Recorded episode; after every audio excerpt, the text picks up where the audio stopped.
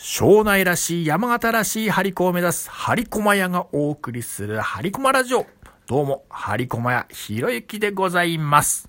えー紅葉も終盤、冬にまっしぐら。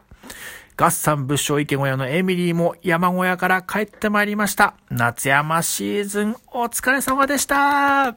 うちのカオルさんとマノマの松浦さん。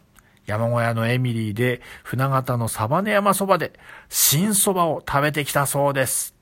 そうそう、鶴岡朝陽町のカフェマノマも1周年だそうです。松浦さん、三角さん、おめでとうございます。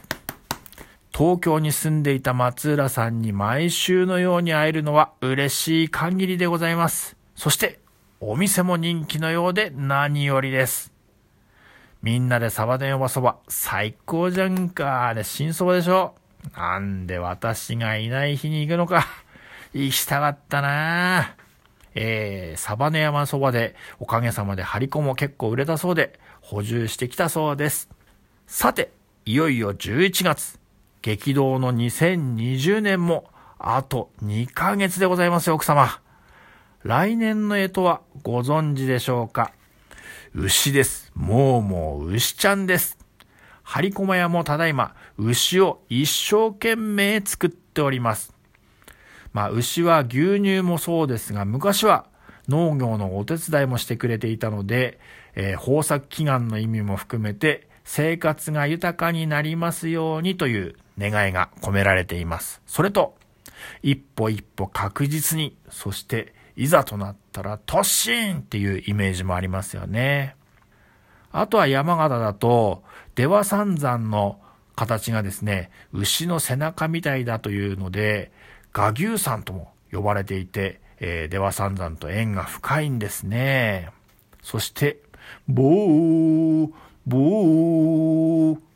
年末に配る羽黒山松の肝心の火伏せのお札も、えー牛ですよね。これはもし火事が起きた時には牛が背中で火を消してくれますようにという願いを込めて台所に貼っている。そんなお宅も多いんじゃないでしょうか。張り駒屋の牛の張り子は何種類かデザインを考えたんですが、二人で今一番作っているのはこんな時代なので、2021年牛年が良い年でありますようにとお尻にハート、口にスマイルマークを入れてあります。